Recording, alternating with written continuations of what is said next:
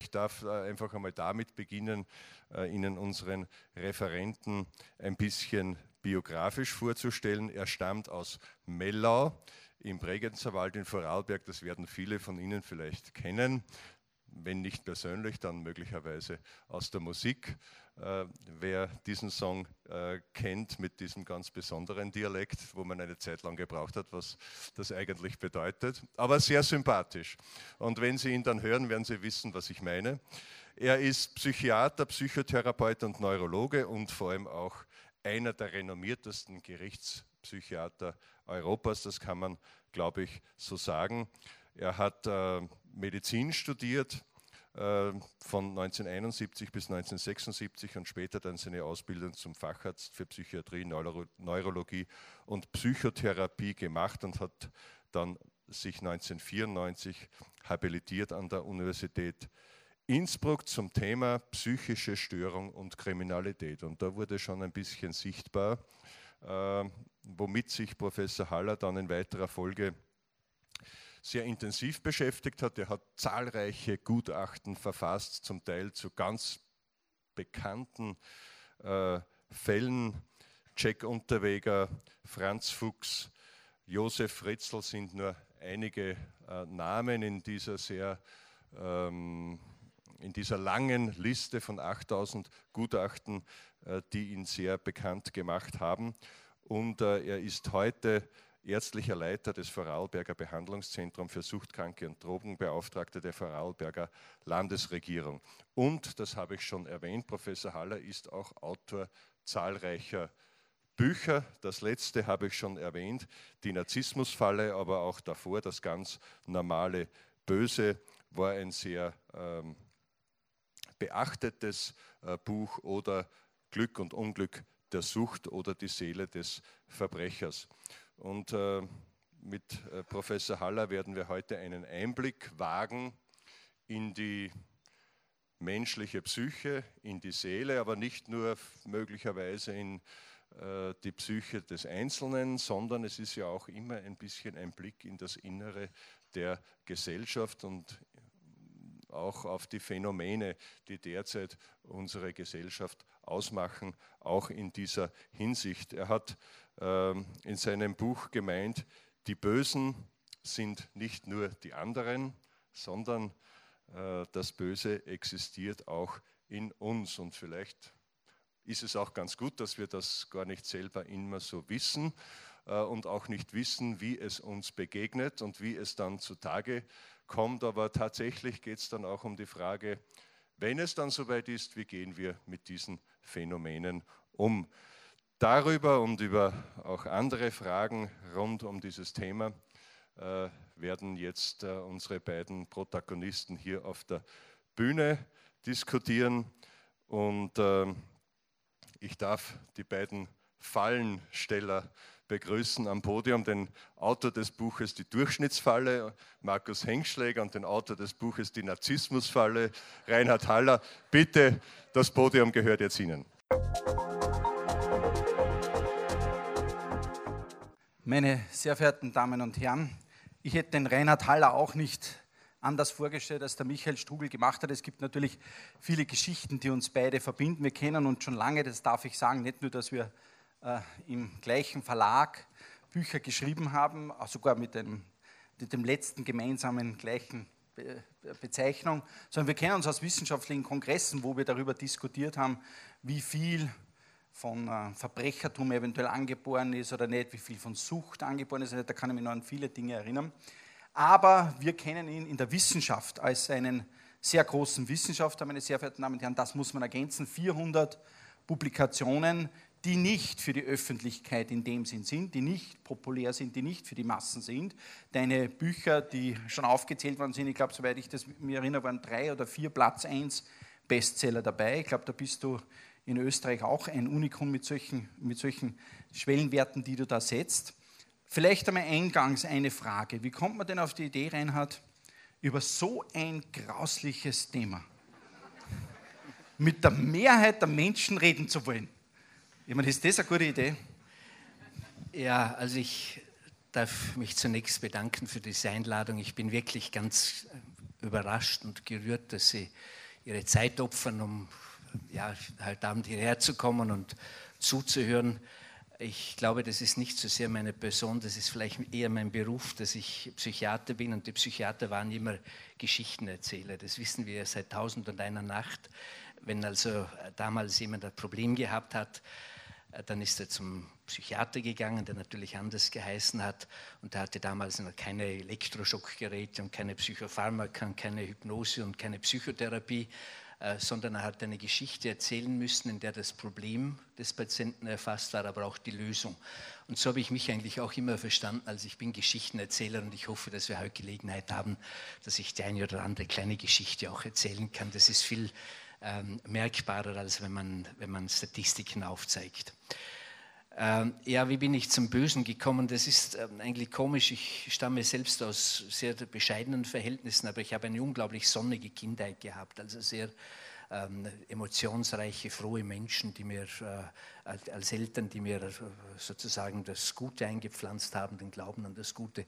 Und ich kann mich noch gut erinnern, wie dann in der Kindheit eines Tages in unserer Landeszeitung ein Bild war eines Mordes, eines Ungeklärten in einem Tal. Ähm, hat man über die Straf äh, Straße eine Spur gesehen, wie man offensichtlich einen Leichnam weggeschleift hat. Und das war irgendwie der Einbruch in meine, in meine schöne Welt, in meine Kindheit. Also es hat das Böse auch gegeben. Und meine Mutter, die hat damals gesagt, wir alle haben uns natürlich also ausgedacht, wie, was wir alles anstellen würden mit dem unbekannten Mörder und wie wir den also quälen und martern und, und hinrichten würden. Und sie hat dann plötzlich einmal gesagt, mir tut der eigentlich wahnsinnig leid. Und so habe ich mir gedacht, man muss Verbrechen immer von beiden Seiten her betrachten, also nicht nur des Opfers, sondern auch des Täters. Also das war der eine Punkt. Dann der andere, zur Gerichtspsychiatrie bin ich zufällig gekommen. Da war ein junger Richter äh, und ich ein junger Arzt und der, ruf mir, der ist uns gekommen in die Psychiatrie, weil er Unterbringungsuntersuchungen machen musste. Und kurzum, da ruft er mich an und sagt, könnten Sie mir nicht das erklären? Ich habe da psychiatrisches Gutachten, ich verstehe nichts. Die Psychiater verwenden ja immer eine vernebelnde Sprache, das ist ja unsere Kunst. Und, äh, Verstehen äh, darf man eigentlich nicht, nicht sicher. Lieber nicht, lieber nicht, ja. und dann auf jeden Fall, als habe ich ihm das so erklärt und beim dritten Mal, wir waren dann per Du, hat er gesagt, du willst nicht selbst einmal ein Gutachten machen. Das ist übrigens heute der Präsident des obersten Gerichtshofes, der Eckhard Ratzene, die Freundschaft fürs Leben, die entstanden ist. Und schließlich das Dritte, ähm, mich hat immer irgendwie gestört, dass die Psychiater gesagt haben, das Böse, da hat man die Nase gerümpft und gesagt, das ist was für Theologen und für Philosophen, aber doch nicht für uns Wissenschaftler und für uns seriöse Leute. Und haben wir gedacht, warum eigentlich? Wer soll es eigentlich sonst besser kennen als wir, äh, die wir diese Menschen ja untersuchen müssen und beurteilen und analysieren und so. Und da habe ich mir gedacht, da schreibe ich jetzt einmal etwas dazu. Wie gesagt, glaube schon zum Missfallen meiner Berufs-, meines Berufsstandes.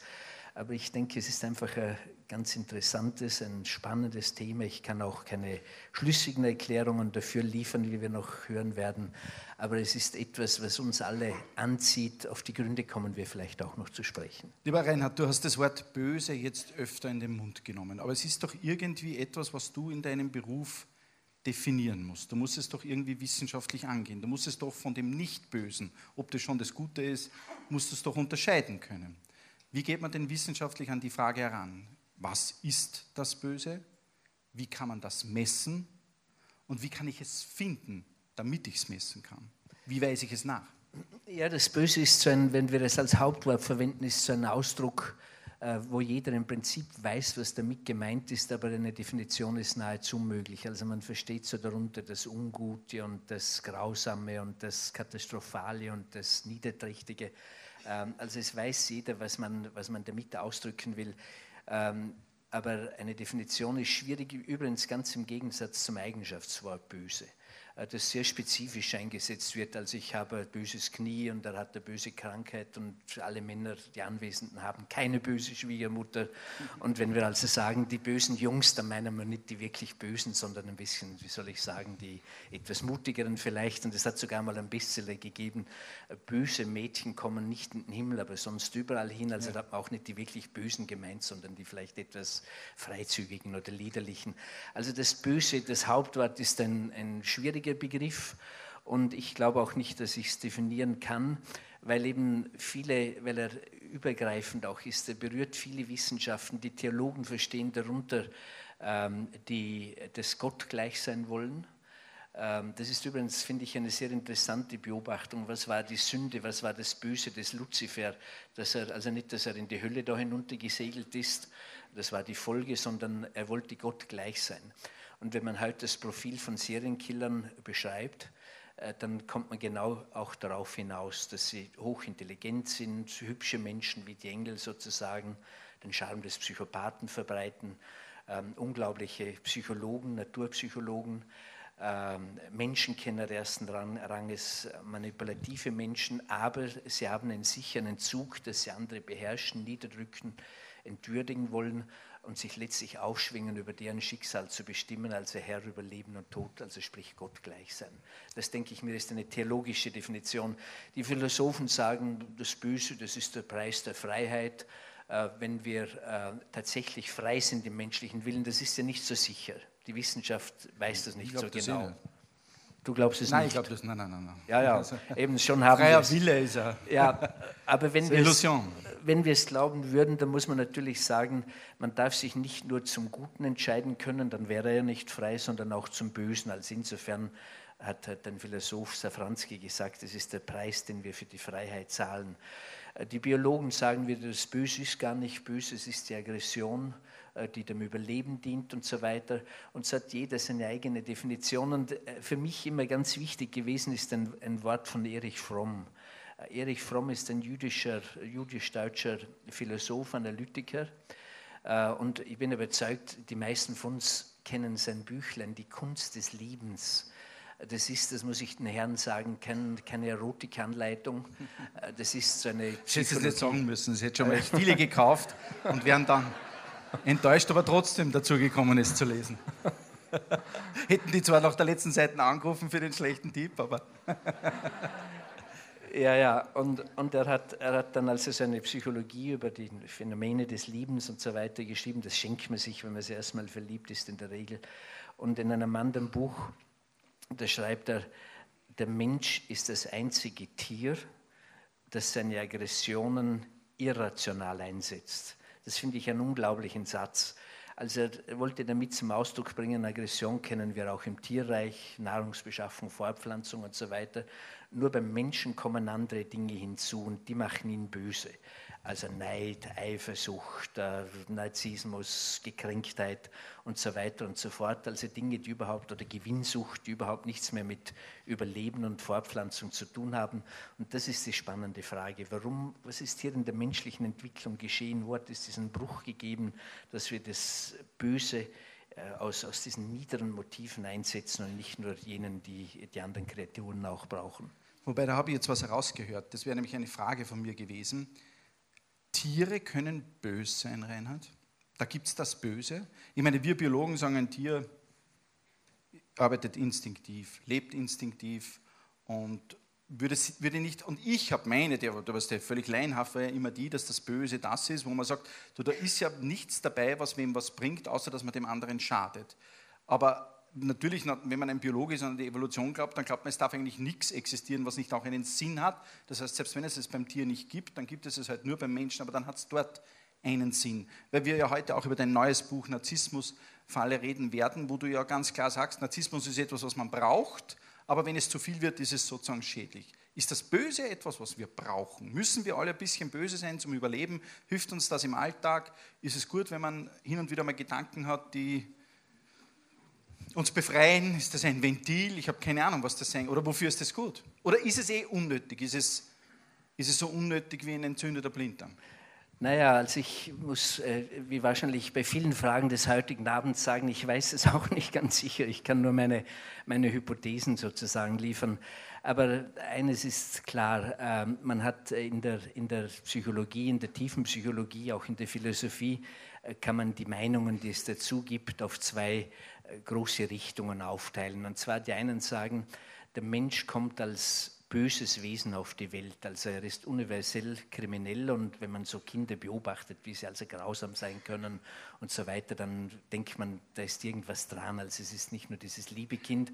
Und mich hat, ich komme ja auch aus, aus katholischem Milieu natürlich und hat immer so dieser Begriff der Erbsünde, den es in anderen Religionen in irgendeiner Art und Weise auch gibt, hat mich immer furchtbar gestört. Was soll ein Kind, ein unschuldiges Kind, eine, eine Sünde schon haben und so weiter.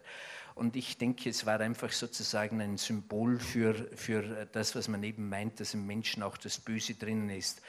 Und also diese Richtung meint, äh, wir müssen dann die Menschen erziehen zu guten sozialverträglichen Wesen und, und die Umgebungseinflüsse und die Mitmenschlichkeit macht ihn eben zu jemandem, der unter uns gut leben kann. Die andere Richtung hingegen sagt, nein, nein, das Kind ist tatsächlich unschuldig und erst die Umgebung, die lieblose Mutter und der abwesende Vater und so weiter, wir wissen ja, wovon wir sprechen in unseren Jobs, ähm, die machen dann den Menschen äh, böse.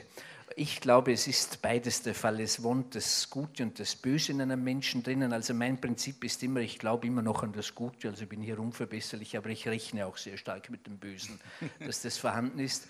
Und für mich ist die wirklich spannende Frage ja nicht, ähm, welche Charakterzüge machen einen Menschen böse. Das ist schon auch wichtig. Oder welche Hirnabnormitäten und welche Erziehungsmethoden.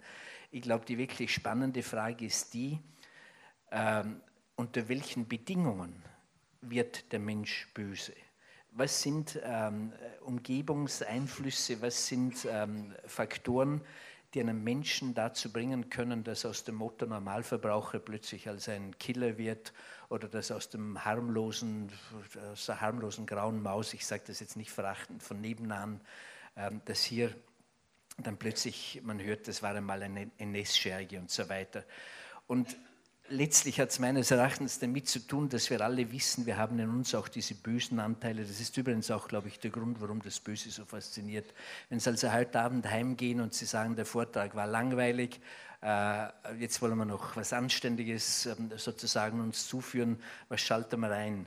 Einen Thriller weil hier eben diese Kombination von schrecklicher Tat und psychischer Abnormität vorhanden ist und weil das für uns ein Spiegel ist. Wir wollen da etwas finden, was wir in uns selbst vermuten, aber nicht erkennen können. Das, glaube ich, ist der entscheidende Grund. Und so dieses berühmte Phänomen, das wirklich der Fall ist, ähm, wenn in Ihrer Straße es heißt, der und der hat irgendein Verbrechen begangen, nehmen wir mal Pädophilie, das ist heute modern äh, dann schlagen wir alle die Hände zusammen und sagen, aber um Gottes Willen, das hätte ich mir nie gedacht. Er war so nett und so unauffällig und hat mir die Einkaufstasche hochgetragen und die Tür aufgehalten beim Lift. Nie hätte das gedacht, den ersten Tag. Dann schlafen wir ein, zwei Nächte drüber und dann sagen wir, also, wenn ich ehrlich bin, komisch ist mir der immer schon vorgekommen. so wie der reingeschaut hat. Und dann noch ein, zwei Nächte, ich habe es immer schon gewusst. der geborene Verbrecher weil wir hier eben erkennen, uns selbst, das ist so meine These, dass wir, dass wir in uns selbst diese Anteile haben. Nun hast du aber natürlich beruflich 8000 Mal schon in deinem Leben etwas entschieden zu diesem Thema. 8000 Mal haben dich die Menschen in ganz Europa gefragt, ob das jetzt Fritzl war, ob das Jack Unterweger war. Wie ist es? Gut, böse, abnorm, nicht normal, völlig pathologisch, was auch immer. Meine erste Frage dazu wäre, definiert sich die Gesellschaft das Böse.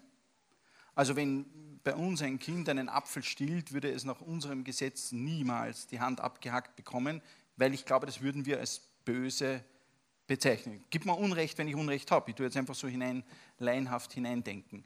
Äh, das heißt, da ist ja auch viel dabei eine Frage dessen, was wir uns zurecht modulieren, was für uns böse ist, oder böse, ich weiß jetzt nicht, jetzt verwendet man diesen Begriff die ganze Zeit, ähm, was wir noch für normal empfinden und wo wir sagen, ab jetzt ist es nicht mehr normal. Umgekehrt ist für mich die Todesstrafe etwas, wo ich sage, das ist eigentlich aus den Köpfen von bösen Menschen entstanden und hat eigentlich nichts verloren mehr in einer Gesellschaft unseres Jahrtausends. Und trotzdem gibt es viele Menschen, die das fordern. Und das, also es ist doch auch ein Rundherum, das das entscheidet. Nein?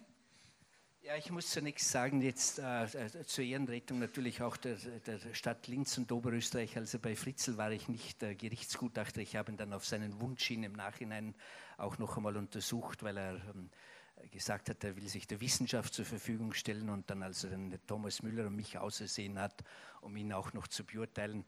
Ähm, aber, ich komme nur darauf zu sprechen, da interessiert uns einiges. Ja, ja, aber, aber generell, generell äh, äh, glaube ich, dass wir zu dieser Frage des Bösen und der Gesellschaft uns einmal Folgendes vor Augen halten müssen. Wenn wir vom Begriff, sagen wir, des Verbrechens sprechen, als, als Ausdruck für das Böse, dann gibt es natürlich einen natürlichen Verbrechensbegriff. Das heißt, es gibt bestimmte Verhaltensweisen, die in allen Zeiten und in allen Kulturen, mögen sie noch so primitiv sein und voneinander überhaupt nichts wissen, sagt man, das ist böse, das ist verbrecherisch. Also töten, stehlen, Ehebruch, das ist überall hier und darum vermutet man ja auch, aber da könntest du jetzt wahrscheinlich noch etwas mehr als ich dazu sagen, dass es im Menschen schon einen Moralinstinkt gibt den wir zwar nicht genau lokalisieren können, auch nicht genetisch, glaube ich, festmachen und auch nicht von der Hirnmorphologie her, aber auf den wir natürlich abstellen, wenn man einen alten Nazi-Verbrecher heute verurteilt, Demanschuk oder dergleichen, äh, dann hat er ja nach den damaligen Gesetzen auch nichts Böses getan, nach den damaligen Gesetzen, aber man sagt, er hat den Moralinstinkt übersprungen. Und das ist ein entscheidender Punkt. Dann wird das Verbrechen definiert durch Strafgesetzbücher und das hängt natürlich von der Zeit ab. Eben, dass die einen sagen, das ist so etwas Schlimmes, dass man Auge um Auge und Zahn um Zahn und Hand um Hand sozusagen vergelten muss, wie wir das heute ja leider noch für uns unbegreiflicherweise haben. Und das ändert sich, also wie ich noch ein, Kind war, die Damen können jetzt zu schätzen, vor wie vielen Jahrzehnten das gewesen sein mag, äh, da hat es kein Drogengesetz gegeben, weil man es nicht gebraucht hat. Äh, dann sind die Im Vorarlberg. Ja, ja.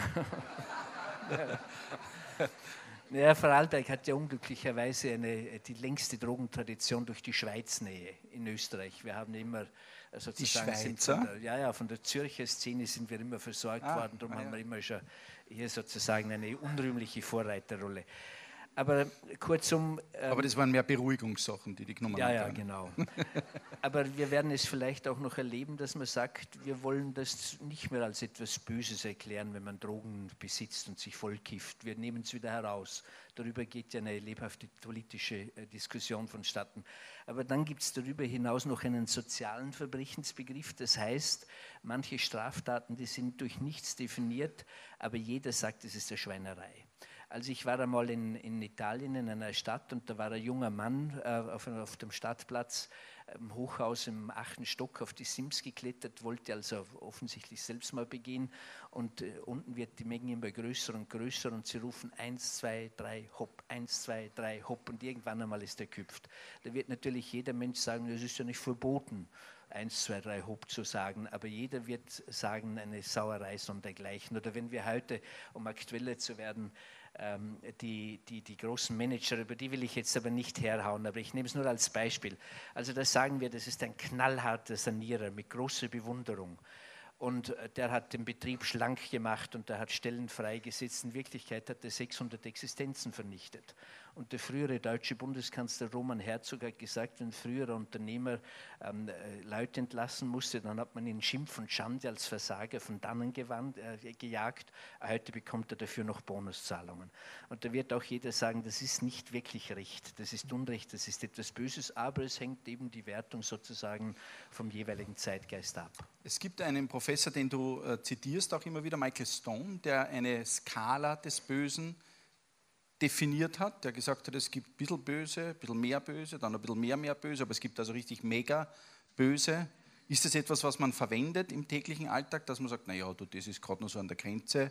Oder das ist, wir wollen nämlich langsam natürlich zu dem kommen, wie fühlen wir uns und sagen wir so ein bisschen, oder ist ein bisschen böse eh das, wo wir sagen, okay, so ein bisschen böse, die eine oder andere Linke gehört zum Menschen dazu und ab einer gewissen Phase dann wird es ernst und dann wird es pathologisch. Ja, also Michael Stone, der hat äh, gesagt, er hat also äh, diese Skala des Bösen aufgestellt nur anhand von Tötungsdelikten. Und er hat gesagt, es gibt solche, die sind fast überhaupt nicht böse. Da meint er jetzt zum Beispiel Notwehr damit. Ähm, oder wenn eine Mutter ihr Kind verteidigt und jemandem das Messer ähm, in die Brust sticht oder dergleichen, dann sagt er, das ist nicht sehr böse. Ähm, wenn heftige Affekte im Spiel sind, übrigens in Österreich bei den meisten Delikten, also dass starke Emotionen hier sind, dann meint er, das können wir ein Stück weit nachvollziehen, das ist menschlich, dass man vom Sturm der Gefühle weggerissen wird und dann blind vor Wut handelt. Also irgendein, jetzt muss ich noch einmal, aber ich meine wiederum nicht Sie, aber in, in der Schweiz war er Bankdirektor. Hast du schon was erkannt heute? Ich werde dann nachher, wenn wir über Narzissmus ja, sprechen, dann, dann haue ich dann über Universitätsprofessoren. Na, lass das sein. Die sind das Böse in Person. Ja. Also da war ein älterer Bankdirektor auch, auch ähm, etwas, etwas äh, sagen wir, impotent geworden und, und, und eine junge Frau und natürlich entsprechend eifersüchtig. Und in ihm hat etwas gewühlt, aber er hat nichts geahnt. Und eines Tages wie er überraschend nach Hause kommt, findet er sie mit dem jungen Abteilungsleiter in Flagranti, entdeckt er sie, nimmt der Vase und erschlägt ihn damit. Und so eine Tat ist natürlich viel weniger böse, als wenn, ich bleibe bei der Schweiz, ich nehme ausländische Beispiele, als wenn eine Österreicherin einfach sagt, ich wollte mal wissen, wie sich das anfühlt, Menschen umzubringen und die dort einfach drei Personen ohne ein Motiv, nur um zu fühlen, wie ist es, jemanden zu töten, auf offener Straße hinterrücks erstochen hat. Da muss man sagen, da ist dann so viel Planungsvermögen dabei, so viel Logistik, so viel Möglichkeit innezuhalten und umzukehren und so viel Unverständliches, dass so eine Tat natürlich viel, viel böser ist als solche, die von Emotionen oder von Alkoholeinfluss oder von Gruppendruck getragen wird. Und so hat er also eine Skala aufgestellt und an der Spitze stehen natürlich die bösen Diktatoren, das ist klar die ja nicht geisteskrank waren, also von, von Nero bis Hitler und von äh, äh, Ivan dem Schrecklichen bis, bis Pol Pot oder, oder Josef Stalin. Aber es waren alles Menschen, die natürlich äh, sehr manipulativ waren, die demagogisch waren, die andere beeinflussen konnten in einem außerordentlichen Maß, die im höchsten Maße äh, sadistisch waren und die besonders misstrauisch waren und das macht sie gefährlich, weil dieses Misstrauen steigert sich dann fast ins Wahnhafte und so hat Nero halt gemeint, äh, meine Mutter will meinen Thron erben und meine Schwester will mich umbringen und Stalin hat alle seine Freunde ermorden lassen oder viele davon, weil er derartig paranoid und misstrauisch war und wenn diese Kombination zusammenkommt, dann ist sozusagen das Böse ein Stück weit äh, verwirklicht. Im Übrigen gehört zum Bösen immer auch dazu eine einseitige Machtverteilung und eine Entwürdigung von Menschen, von Entmenschlichung könnte man sagen. Das haben alle, die die böse Taten im großen Stil gemacht haben, haben immer andere Personen für Unmenschen, für lebensunwertes Leben, für Schmarotzer oder für was auch immer erklärt, auf jeden Fall ihnen das Menschliche nehmen wollen.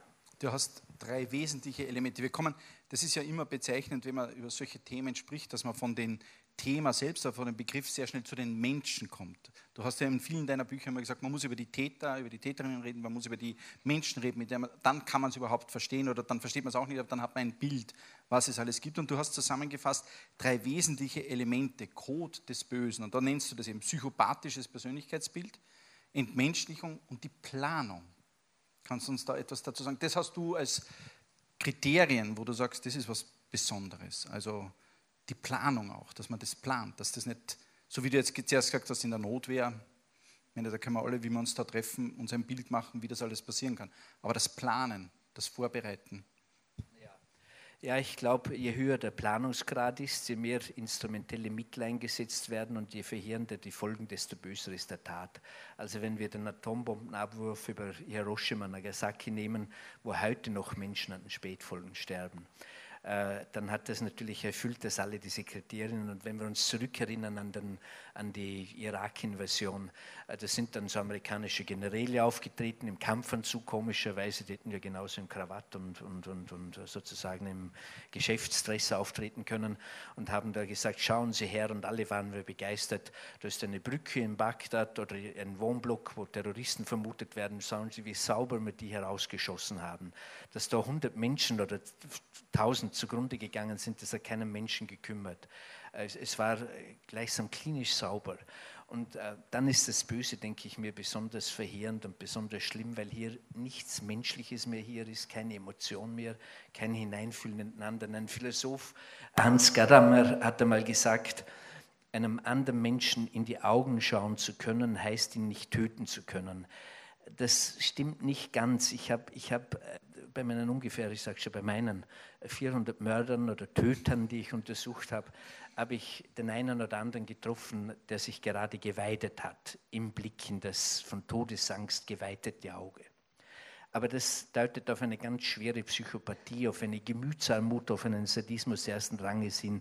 Das findet man selten.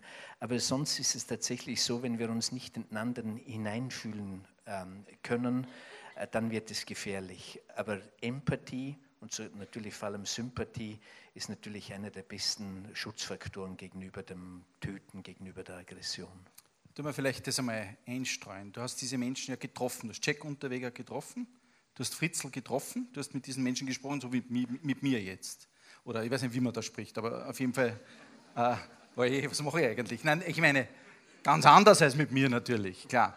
Aber was ich sagen will, ist, ähm, gibt es da irgendetwas, wo du sagen würdest, pass mir auf, wenn ich das, wenn das im Raum ist, wenn diese Wortwahl ist, wenn diese Körperhaltung ist, wenn, äh, wenn irgendwelche Dinge einfach, äh, du hast zum Beispiel auch einmal geschrieben, dass die Verbrecher, deine Mörder, deine Führer, alle eine Begründung, eine gute Begründung gesucht haben für das, was sie getan haben und die auch gefunden haben. Die haben alle, wenn du gesagt hast, warum haben sie das getan haben, die einen Grund gewusst. Oder gab es da auch welche, die gesagt haben, weiß ich nicht, keine Ahnung, ergibt auch keinen Sinn. Also, oder gibt es eine Gemeinsamkeit? Gibt es so etwas, wo du sagen würdest, man kann einen roten, einen roten Faden sehen bei diesen Menschen? Also ähm, ich muss sagen, ich war natürlich auch, wie gesagt, ich bin aus einer relativ heilen, unbedarften Welt und von einem äh, Glaube an das Gute geprägten Haltung herausgekommen und das Gefängnis und das Gericht, das waren für mich Gebäude, an denen ich völlig rasch und, und unbeteiligt vorbeigefahren bin und war dann auch überrascht, wie ich diese Menschen zum ersten Mal gesehen habe, dass es also Menschen sind, ich sage jetzt wie unsereiner, also ich will nicht sagen wie du und ich, ja, aber zumindest wie ich. Ja. aber wie unsereiner. Ja. Und äh, dass einfach ähm, sie halt ihr Schicksal haben und unter bestimmten Bedingungen ähm, sozusagen die Nerven mit ihnen durchgegangen sind. Und ähm, die meisten sagen natürlich im Nachhinein auch, das darf nicht wahr sein, das kann nicht ich gewesen sein ich muss mich in einem Ausnahmezustand befunden haben, man hat mir eine falsche Diskette eingelegt oder dergleichen. Also sie erleben das natürlich, und das ist wahr, sie erleben es auch als etwas Fremdes, als etwas Abgespaltenes, es sei denn, es ist einer tatsächlich ein berufsmäßiger Killer, äh, dann sagt er natürlich... Aber dann, wie hat dir Fritzl das erklärt, nach zwei Jahrzehnten, drei Jahrzehnten dieses Martyriums? Also bei Fritzl müssen wir uns vorstellen, das ist ein netter, älterer, rüstiger Herr, also das stimmt nicht, was in den Medien steht, dass er so dement und so weiter sei. Und das Einzige, also so hätte ich mir meinen Schwiegervater vorstellen können. Und das Einzige, was bei ihm abnormal war, dass er ähm, einfach mit derselben Selbstverständlichkeit, wie du mir jetzt erzählst, ich trinke heute Abend noch vielleicht ein Bier, er sagt, ich bin Toch, in den Keller gegangen und habe da ähm, diese Vergewaltigungen und so weiter durchgeführt. Also dieses, dass man nicht fühlen kann, was man hier anderen antut und äh, was es für ein hochgradig abnormes Verhalten ist. Und du sagst ihm dann, es ist abnorm. abnorm. Du sagst, Herr Fritzl, Sie, das ist nicht normal, dass man im Keller seine Kinder einsperrt und vergewaltigt. Was sagt er darauf? Naja, er sucht natürlich nach Begründungen. Er, er träumt schon ein bisschen davon, dass man das Verfahren noch einmal aufrollt und, und ähm, versucht schon als ein bisschen die Schuld von sich wegzuwälzen. Aber, ja, aber wer denke, könnte schuld sein? Seine Eltern? Die ja, Gesellschaft? Nein, nicht. Er, er meint, glaube ich, dass unter der Gesamtsituation das sozusagen nicht anders geschehen konnte. Er wollte ursprünglich etwas Gutes, die Tochter erziehen, die Tochter von den Drogen fernhalten. Und das ist, glaube ich, etwas, was, was wir überhaupt so als durchgängiges Muster beobachten können, so diese, das Böse, das man im Namen des Guten tut. Also das ist etwas, was tatsächlich viele der Meinung sind es hätten im Prinzip etwas Gerechtes getan. Das ist also die zweite große Begründung, der zweite große Abwehrmechanismus. Und man muss ja wirklich sagen, das ist auch ein, ein furchtbarer Gedanke, wenn man sich vorstellt, dass allein in Europa 75.000 Menschen im Namen des Guten auf den Scheiterhaufen gestellt worden sind, als eine ausnehmend grausame Art, einen Menschen zu töten und man hat es getan, um ihnen zum ewigen Heil zu verhelfen, um ihre Seele durch die Kraft des Feuers zu läutern und so weiter. Das ist das, was mich am meisten beunruhigt, dass viele Menschen, auch jetzt wenn man den ganzen islamistischen Terror betrachtet, dann sind die Täter immer überzeugt, etwas Gutes zu tun und im Himmelreich erwartet zu werden. Und wie stehen die Täter zu den Opfern? Wie steht Fritzl zu seiner Tochter, die ein Kind von ihm hat oder mehrere oder und bekommen hat. Ist es jetzt so, dass er das Gefühl hat, er hat ihr einen Gefallen getan?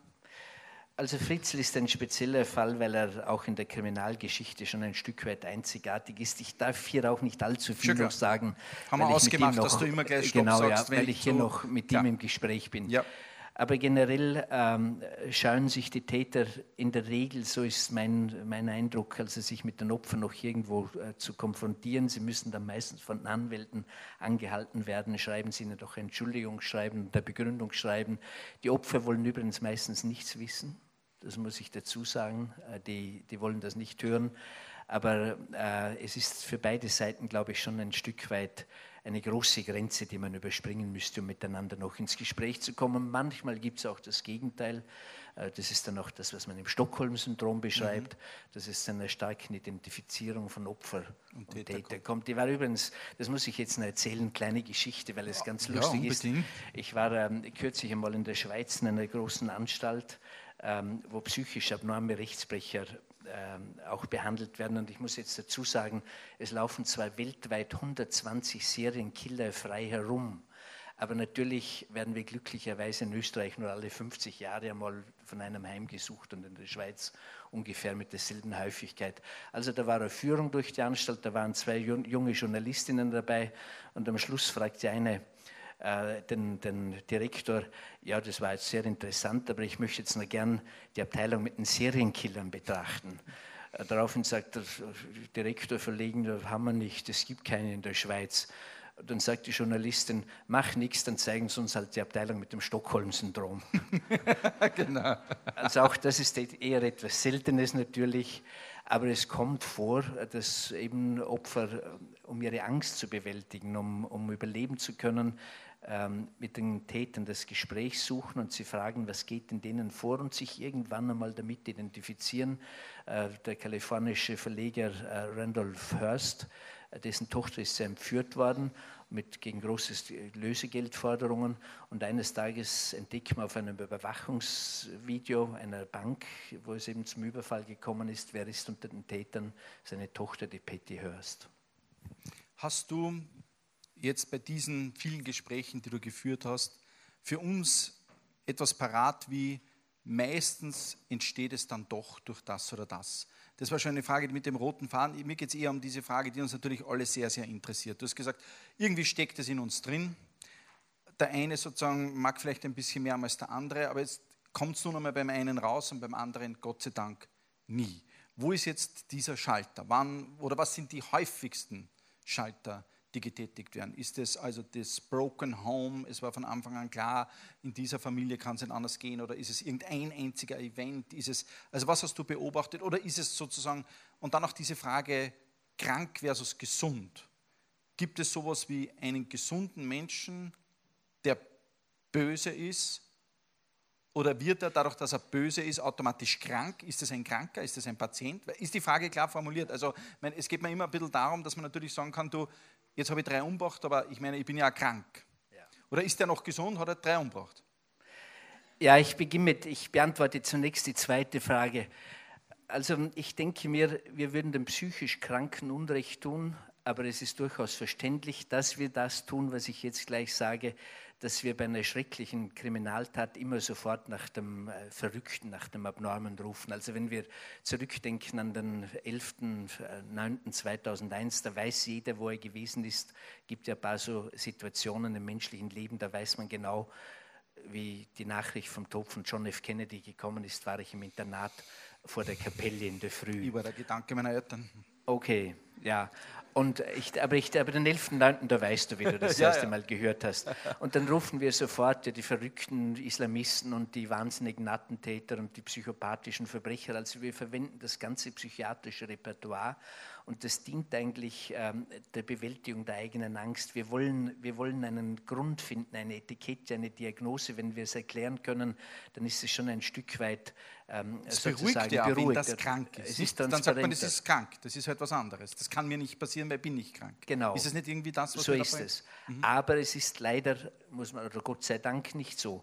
Und ich war einmal in Berlin, da war ich als zweiter Gutachter bei einem, auch bei einem Serienmörder und da war der Hauptsachverständige, ein deutscher Kollege, der hat zum Gericht Folgendes gesagt. Hohes Gericht, ich muss Ihnen sagen, dieser Mann ist vollkommen normal, der Täter.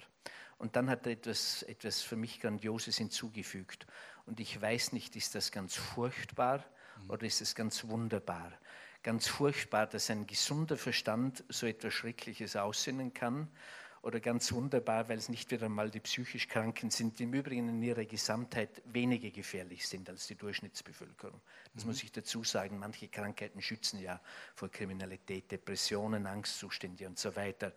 Aber äh, diese Frage ist tatsächlich Mediabetes, ist zweifelsohne eine äußerst spannende. Wir sollten uns aber davor hüten, immer nach dem Psychiater zu rufen, wenn etwas sozusagen abnorm ist. Und das Zweite, nach dem roten Faden. Also äh, ich habe mir gedacht, das wirklich Gefährliche und etwas, was durch alle Verbrechen für mich hindurchzieht, das ist die Gekränktheit. Mhm. Also der Mensch ist für mich ein kränkbares Wesen. Ich, ich hoffe auch, dass ich, dass ich darauf mehr Rücksicht nehme in meinem eigenen Verhalten. Äh, und zwar gibt es schon dieses alte Wort unter Psychiatern, was kränkt, macht krank. Ich füge noch hinzu, was kränkt, macht krank und auch kriminell. Und wir können das betrachten, wie wir wollen. In Österreich haben wir zwischen 100 und 150 Tötungsdelikte pro Jahr. Zwei Drittel sind zwischenmenschliche Beziehungsdelikte. Also wir haben hier nicht die Strukturen wie in Mexiko und wie in Moskau, sondern, sondern eher friedlich, kriminalitätsarm im Übrigen wie die, wie die skandinavischen Länder. Das ist auch so, so ein Witz der Geschichte. Die besten Mordschriftsteller gibt es ausgerechnet dort, wo es kaum Morde passiert, gibt. Ja. ja. Ähm, und also solche Verhältnisse haben wir fast auch in Österreich, aber Kränkungen spielen eine unglaubliche Rolle. Und weil du diesen Fall gerade genannt hast, ähm, der, der Franz Fuchs, das war für mich ein gekränktes Genie mit einer unglaublichen Intelligenz auf allen Gebieten, ähm, außer im sozialen Bereich, da war er äh, tatsächlich behindert, er hat keine emotionale, keine soziale Kompetenz gehabt, aber sonst ein absolutes Genie. Und wenn er nicht so kränkbar gewesen wäre, hätten wir halt, bin ich überzeugt davon, einen österreichischen Nobelpreisträger, vielleicht gibt es einen, äh, und einen Harvard-Professor und nicht diesen schrecklichen Fall. Ähm, ein anderes Beispiel ist äh, für mich so dieses unbegreifliche Verbrechen des School-Shootings. Das kann man sich ja nicht vorstellen, dass es in den letzten 20 Jahren Fälle gibt, 103 weltweit, wo ein Junge, es sind ja immer die Männer, aus gutem Haus, äh, die kommen also nicht aus den sozial verdächtigen Verhältnissen, aus gutem Haus, die Waffe seines Vaters nimmt und in die Schule fährt und 15 unschuldige Kinder erschießt. Aber man weiß über diese Täter, es ist die Kränkung. Die sind irgendwie ungeschickt, ungelenkt vielleicht, aber sonst durchaus intelligent. Die fühlen sich ausgeschlossen, die haben vielleicht keine Freundin und die sagen, ich werde es euch noch einmal zeigen. Das lasse ich mir nicht gefallen. Als eine unglaubliche Kränkungsreaktion. Einmal werde ich wichtig sein, einmal werde ich Recht haben, einmal werdet ihr mich ernst nehmen, einmal werde ich nicht nicht sein. Und dann stehen sie tatsächlich für eine Viertelstunde im Mittelpunkt des großen Netzes. Das, Sie sind ähm, dieser Triumph, einmal der Stärkste und der Anerkannte und der Gefürchtete zu sein, ist nichts als eine Kränkungsform. Und ich nenne jetzt noch, äh, dann höre ich auf mit den Schrecklichkeiten. Nein. aber ich Darum nenn, haben wir die eingeladen. aber ich nenne noch ein, eine dritte Form des neuen Verbrechens, die unglaublich zunimmt und tabuisiert ist und vor der wir alle hilflos sind. Das sind die sogenannten Familientragödien. Und zwar hier haben wir ja auch dieses Phänomen, wir lesen, es ist irgendwo eine Familie ausgerottet worden, dann steht dort äh, Familientragödie, dann sind wir irgendwie schon beruhigt. Tatsächlich müssten wir beunruhigt sein. Weil es hat das natürlich immer schon gegeben, dass eine depressiv gewordene Mutter, äh, für die die Welt nicht mehr weitergeht, die Zukunft hoffnungslos ist und die sagt, ich kann doch das Liebste nicht auf der Welt zurücklassen, ich muss es mitnehmen in ein besseres Jenseits. Mord aus Liebe habe ich das beschrieben. Das hat es immer schon gegeben. Das geht zurück, dank der, auch der Psychiatrie und der Psychotherapie. Da muss man sagen, hier entfaltet sie ihre volle Stärke. Aber was zunimmt, ist, dass der Vater, der männliche Teil der Familie, äh, durch einen Scheidungskrieg an den Rand gedrängt wird, in der Regel verliert, weil das Erziehungsrecht die Mutter zugesprochen bekommt, aus guten Gründen, das ist, das ist so. Dann sich immer gekränkter und gekränkter fühlt und bettelt und bittet und droht. Und äh, die Frau fühlt sich dadurch natürlich, ich sage jetzt die traditionellen äh, Rollenklischees, fühlt sich dadurch natürlich immer weiter ähm, entfernt von ihm und, und, hat noch mehr Grund, nicht mehr zu ihm zurückzukehren, weil sie erkennt, äh, dass sie hier also wieder unter Machtverhältnisse gestellt werden soll und sich aus guten Gründen, wie gesagt, dann autonomisiert, verselbstständigt. Das hält der gekränkte Mann, ich bin wieder bei der Kränkung nicht aus, und er sagt, einmal werde ich noch recht haben, einmal einen letzten Sieg, einmal ähm, sozusagen eine todsichere Lösung und dann lesen wir in der Zeitung Familientragödie. Kein Mensch weiß, wie wir das verhindern können, wie wir dem vorbeugen. Ich habe schon mal einen verzweifelten Gedanken geprägt und habe gesagt, wir sollten jetzt nicht mehr Ehevorbereitungskurse machen, sondern zumindest parallel damit Scheidungsvorbereitungskurse. Was ist, wenn uns die große Verliebtheit verlässt? Wie können wir das überleben im wahrsten Sinn des Wortes? Das ist tatsächlich ein ganz großes Problem und ein Beweis, dass die Kränkung glaube ich, der wichtigste kriminogene Faktor ist. Also jetzt haben wir zwei Punkte gehabt. Das eine war das in den Mittelpunkt stellen einerseits. Ich bin noch nie im Mittelpunkt, jetzt stelle ich mich in den Mittelpunkt, also vorher und dann diese damit verbundene vorhergegangene Kränkung oder wie auch immer. Neid, Hass, sind das Gründe, dass sich das Böse plötzlich hervorkehrt? Das glaube ich schon. Also es gibt so verschiedene Situationen, die immer wiederkehren. Das sind eben die von dir genannten niederen Motive. Äh, das sind, wie ich schon gesagt habe, die Gekränktheit, das sind heftige Affekte, die hochkochen. Und das ist natürlich auch Alkoholeinfluss. Also ich bin kein Abstinenzler, obwohl ich Suchtherapeut bin und kein Anti-Alkohol-Fanatiker. Und Alkohol kann sehr viel, aber er enthemmt natürlich auch, sodass man einfach dann in gespannten Situationen die Kontrolle verlieren kann. Und so sind doch etwa 72 Prozent der Täter und im Übrigen auch 67 Prozent der Opfer alkoholisiert. Also er hat hier schon sozusagen die Funktion eines letzten Tropfens, eines Tüpfchens auf dem i. Dann gehört zum Bösen dazu die einseitige Machtverteilung und es gehört dazu die Empathielosigkeit, das Nicht-Hineinfühlen. Ich habe immer wieder auch dazwischen so konkrete Fragen, die mich unglaublich jucken. Was ich mir nicht vorstellen kann, sind zum Beispiel zwei Dinge. Vielleicht kannst du uns das erklären. Immer wieder liest man in der Zeitung, dass irgendwo Menschen eingebrochen sind oder ich habe keine Ahnung oder wen überfallen haben und dann geht es um einen relativ kleinen Geldbetrag und dann gibt es eine Leiche. Und die Menschen sagen dann immer, wie kann man für 300 Euro wen ermorden? Das macht doch keinen Sinn. Oder wie nicht? Ich meine, wir würden vielleicht nur verstehen, wenn das irgendjemand drogenabhängig oder völlig daneben. Aber ist das auch Teil eines Programms, dass das einfach ein Mensch ist, der sagt, mir ist das egal, mir geht es jetzt um diese 300 Euro und egal, was sozusagen die Konsequenz meines Handelns ist, selbst wenn es Mord ist. Oder ist es ein Zufall? Sind solche Fälle ausgerissene Fälle? Also der Rekord, den ich diesbezüglich nach unten sozusagen aufweise, sind Euro 1,20, also 1 Euro und 20 Cent, wie sie beim Kartenspiel um den Streit, wer das jetzt bekommt, derartig aneinander geraten, dass einer rausgeht, der Messer holt in die Küche des Gasthauses und einen anderen ersticht. Ähm, ich denke mir, hier spielen zwei Dinge eine Rolle. Das eine ist, dass wahrscheinlich das Geld nur ein Symbol ist für irgendetwas ganz anderes. Es entzündet sich daran und es entlädt sich daran. Und das zweite Moment, das hier jetzt kriminologisch gesprochen mit eine Rolle spielt, ist, dass man eine Tat ungeschehen machen möchte. Also dass man, äh, dass es sozusagen dann zum Overkill kommt. Also man gerät außer sich, man streitet, man verletzt vielleicht einen anderen und sagt, das darf doch nicht wahr sein. Wegen so einer Kleinigkeit ist so viel passiert und dann will man Tabula Rasa machen und dann deckt man alles zu. Das spielt relativ häufig bei ähm, Aggressions- und Tötungsdelikten gerade von jungen Menschen eine Rolle und besonders auch von Menschen, die bis dahin äh, überhaupt noch nie delinquent geworden sind, die immer ein vorbildliches Leben geführt haben einen Menschen zu quälen, Reinhard, was ist das? Wie komme ich auf die Idee, jemanden wegzusperren, ein Kind, wie es in, Frank in Belgien war, über Jahre immer wieder zu vergewaltigen, wieder wegzusperren, hungern zu lassen, zu schlagen? Was, was ist da? Was ist der Hintergrund? Ohne dass es jemand, ich habe es niemandem gezeigt, ich habe keine Mittelpunktsituation in dieser Phase. Was geht in so einem Kopf ab? Was, was kannst du uns dann Erfahrungen mitgeben, was diese Menschen dir sagen oder, oder man glaubt, was ihre Begründungen dafür sein können? Also für mich ein einfaches Modell ist einfach folgendes. Wir haben eine Lebensurkraft, das ist die Aggressivität. Und die äh, strömt sozusagen durch unser Leben ungezügelt wie ein Wildbach, die treibt uns an, ist aber natürlich auch äh, Ursache für alle möglichen Verhaltensweisen. Und wie wir einen Wildbach ja auch irgendwie eindämmen und versuchen, elektrische Energie daraus zu gewinnen und die Kraft positiv zu nützen, ist es, glaube ich, jetzt wie gesagt etwas vereinfacht dargestellt, auch mit unserer äh, psychischen Urkraft, mit der Aggression. Wir müssen versuchen, äh, sie möglichst positiv umzuwandeln in Kreativität, in Leistung, in Sport, in Kultur.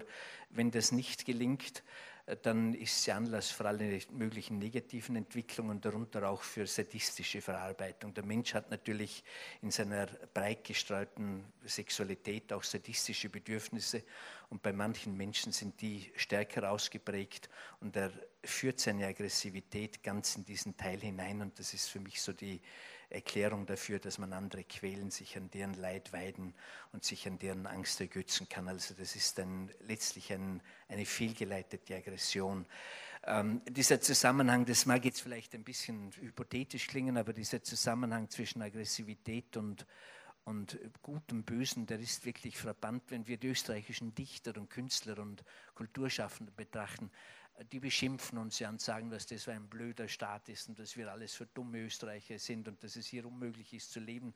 Das machen sie aber nicht immer. Zwischendurch wandeln sie ihr aggressives Potenzial in herrliche Kunstwerke, in Dramen, in Romane äh, um, werden dafür zum Teil sogar mit dem Nobelpreis bedacht. Also dieser Zusammenhang, der ist in vielen, vielen Bereichen hier. Ähm, ich, vielleicht so eine harmlosere Form, denke ich, ist auch, ist auch der Sport. Und zwar, wenn wir äh, das Fußballspiel betrachten, sagen wir, die nächste Fußballweltmeisterschaft als Österreicher spricht man ja leicht, weil man immer Zuschauer ist. Ja. Und, aber das hat doch Was aber nicht unaggressiv macht, aber. Ja, ja. Hat aber alle Elemente eines Krieges an sich, alle Elemente einer Aggression. Das, das heißt, ist Kampf, genau. Das hat Gewaltinger schon gesagt. Ne? Genau, es, genau Simmering gegen, glaube ich, Kapfenberg. Ja, genau. Das ist Brutalität. Das ist Brutalität. Aber man kann es weiter ausspinnen. Es geht um sehr viel Geld. Denken Sie an Bayern München und Ulrich Hoeneß. Ähm, es geht äh, die Propaganda langsam los. Es marschieren die Heere auf. Die haben, sind uniformiert, das sind die Feenleiberl, die tragen Standarten, die singen Schlachtgesänge, alles kriegerische Elemente. Sind angemalt wie Kriegsbemalung mittlerweile. Genau, ja, genau. Kriegsbemalung, Trommeln. Es kommen die Feldherren, das sind die Trainer, es kommen die Gladiatoren, das sind die Kämpfer, es wird dann eine kriegerische Taktik aufgefahren. Hört man ihn gut? Ich habe immer das Gefühl, oh ja, man hört alles. Ja. Hinten. Riegel, Mitte aufrollen, über links der tödliche Angriff. Dann nachher Wohl und Wehe des deutschen Volkes hängt davon ab, wie das so war gegen Spanien. Und die Helden werden also mit allen Staatsorden bedacht, Jubelparaden in Berlin etc. etc. Und ist das nicht schön? Ist das nicht im Prinzip schön, dass hier und unsere Bedürfnisse, wir legen da alles hinein, hauen eine rein und so weiter und so fort. Es ist die Aggressionsabfuhr perfekt möglich. Und ähm, ist das nicht viel besser, wenn die zwei so aufeinander losgehen, als mit Bomben und Granaten? Also insofern glaube ich schon, dass sich auch eine Entwicklung gibt im Bösen, also dass der Krieg zu einem sportlichen Krieg wird und dass viel Sadistisches zum Beispiel, um auf die Frage zurückzukommen, umgewandelt wird in kulturelle Leistungen in Kunst. Aber höre ich da eigentlich auch einen Appell heraus, möglichst viele Ventile in der Gesellschaft zu schaffen, wo man Aggression loswerden kann? Ähm, was ist, das ist der Fußballplatz ähm, oder nicht Aggression, wo man irgendwelche überschüssigen Energien, denkt man nur die Korrelation zwischen Prostitution und sexuellen äh, äh, Kriminologie, Kriminalität umso mehr, umso weniger und umgekehrt. Ist da irgendwo auch dieser Appell zu sagen, eine Gesellschaft ist auch dafür verantwortlich, das Böse ordentlich zu hegen und zu pflegen, damit es nicht in die falschen Bahnen kommt, sondern in die richtigen? Das ist vollkommen richtig. Es gibt einen berühmten Test, einen Freiburger Persönlichkeitsinventartest. Da heißt irgendeine Frage, wenn ich gespannt bin, reagiere ich mich durch Holzhacken ab. Dem habe ich kürzlich einmal einem, einem Straftäter vorgelegt. Der wohnt im 18. Stock eines Hochhauses in einer Stadt und hat gesagt, mit Holzhacken ist bei uns nicht viel los. ähm, aber er trifft natürlich genau das Problem, das wir haben. Wir haben relativ wenig Ventilien in unserer überreglementierten Welt darum bin ich auch nicht so ein eindeutiger Feind von Computerspielen. Mhm. Ähm, äh, du weißt ja, wenn, wenn irgendeine äh, böse Tat geschieht, also gerade so ein Amoklauf oder so, dann sagt man immer Computer, Computer, Computer und Kriegsspiele. Ich will die nicht verherrlichen und nicht gutheißen und nicht Werbung dafür machen, aber man muss natürlich schon sagen, äh, die haben auch einen sogenannten kataralischen Effekt. Das heißt, es werden hier auch viele Aggressionen hineingelegt und abgeführt, ähnlich die wie dann auf woanders Fußball. nicht auftauchen. Genau, die dann woanders nicht vorhanden sind. Im Übrigen, ich sage, ich spreche jetzt ein heikles Thema an.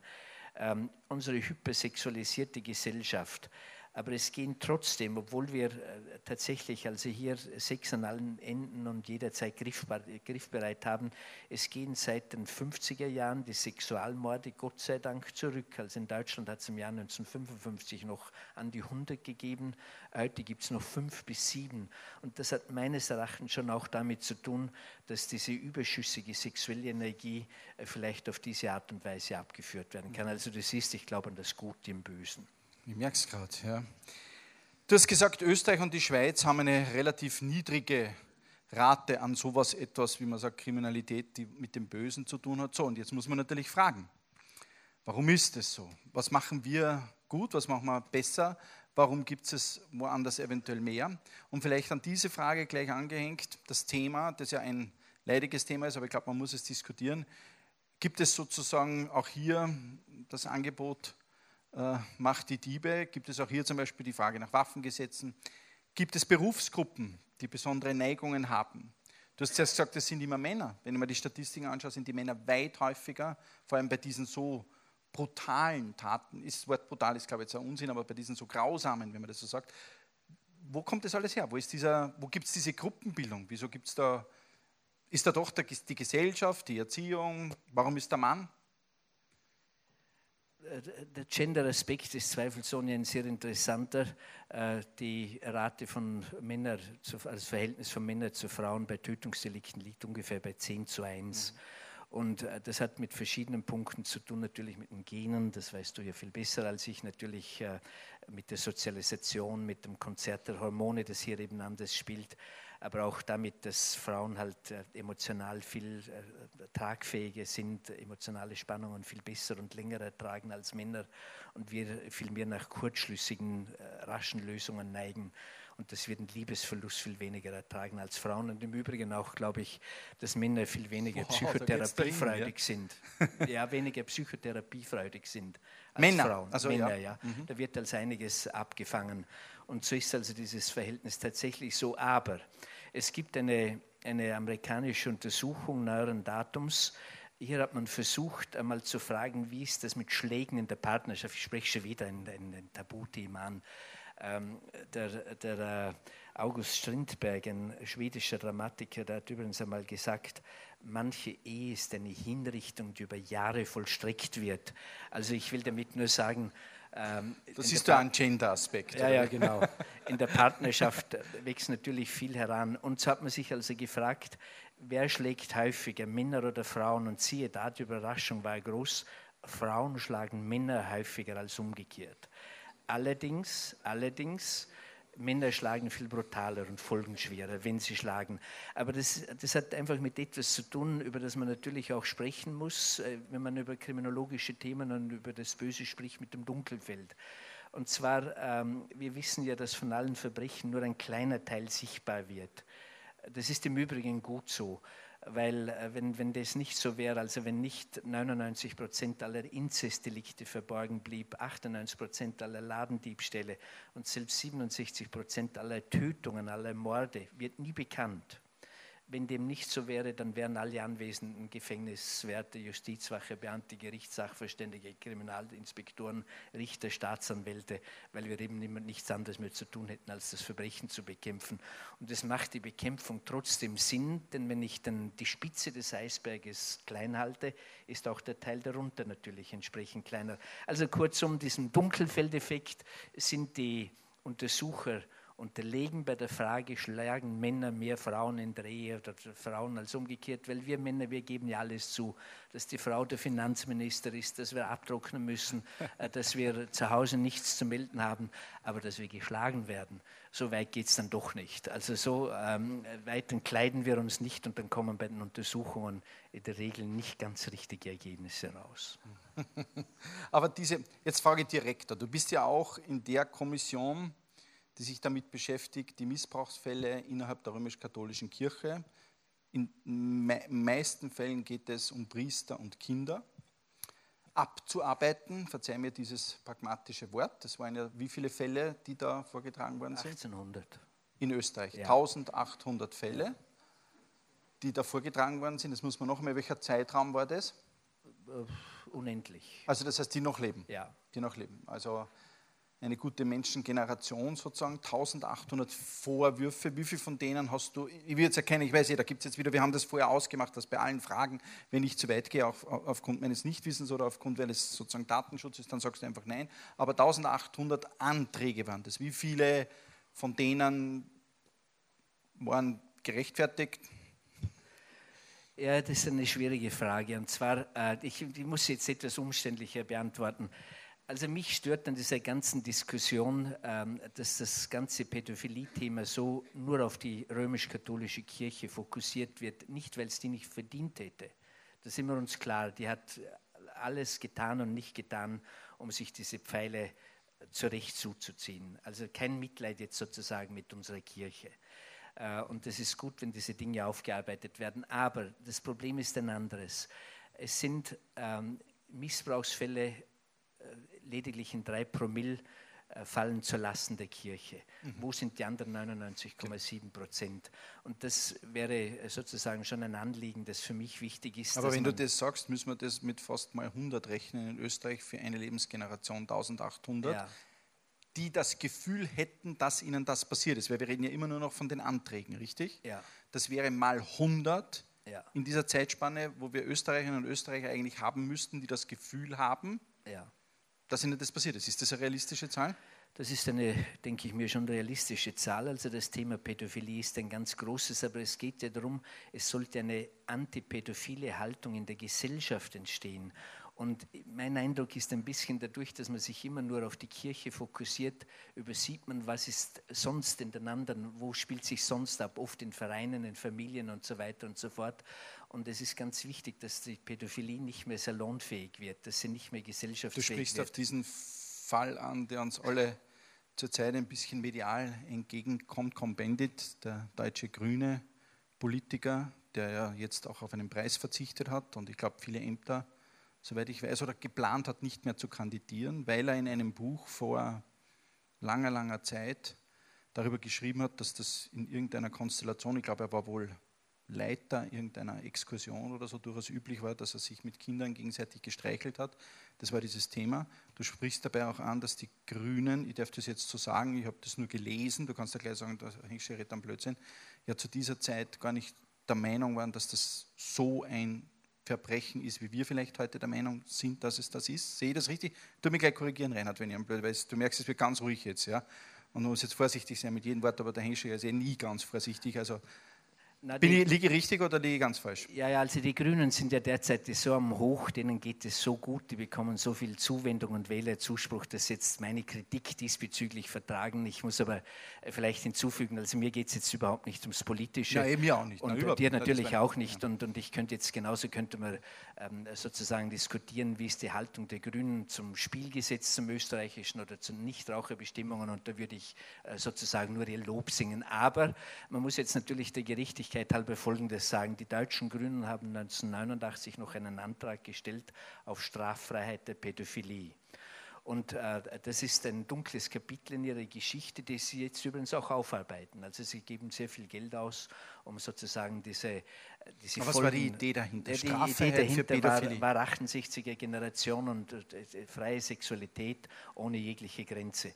Und hier ist dann im Übrigen aufgetreten Alice Schwarzer, die wir ja sonst immer verlächeln als alles Mögliche, ja. aber die eine unglaubliche Expertin Darf ich mir bei mir daheim nicht erlauben. Okay.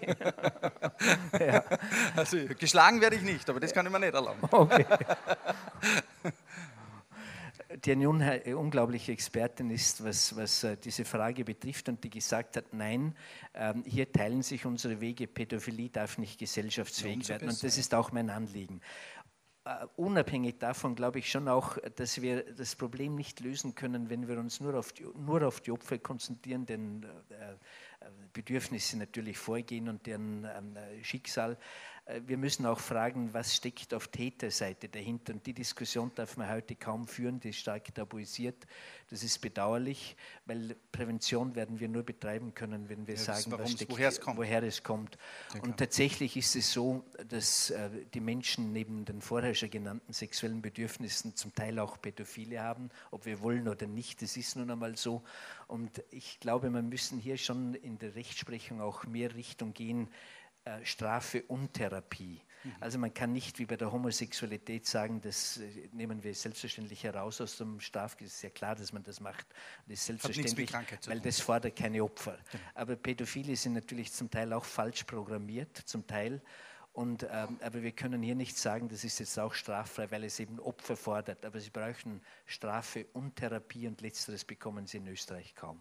Aha, okay was ich gemeint habe, warum ich diesen unglaublichen Sprung zu dieser Kommission ähm, gemacht habe, war ja, weil ich so ein bisschen einhaken wollte bei der Frage, gibt es irgendwas, was sozusagen, ich sage jetzt einmal Berufsgruppen, sage ich jetzt noch einmal, weil viele dieser pädophilen Geschichten spielen sich ab in Lagern, wo Erwachsene für Kinder zuständig sind. Viele spielen sich natürlich auch ab jetzt in dieser Priesterkonstellation, wo ein sehr großes Vertrauen auch herrscht, auch Ehrfurcht, auch sehr viel Macht, ist das das falsche Wort? Ich weiß jetzt nicht, sozusagen zwischen dem Erwachsenen und dem Kind, daher auch viel verschwiegen wird dann in der Konstellation. Siehst du ein Problem, dass es vielleicht, wie soll ich sagen, gesellschaftliche hm, Bereiche gibt, Berufsgruppen, Situationen, ähm, was auch immer, die das etwas zu leicht machen oder auch zu leicht, um es nachher verstecken zu können? Ja, ich glaube, ähm, dass das natürlich die Berufswahl mit unbewussten Motiven zu tun hat. Also bei uns Psychiatern sind sie weniger unbewusst, wenn einer verrückt ist, dann wird er Psychiater. Äh, aber Wilhelm Reich hat dann ja auch das beschrieben, dass weiß ich, was Menschen mit blutigen Aggressionen werden Metzger, Zahnarzt oder Chirurg. Also sie haben sozusagen ihre Aggressionen ein Stück weit sozialisiert.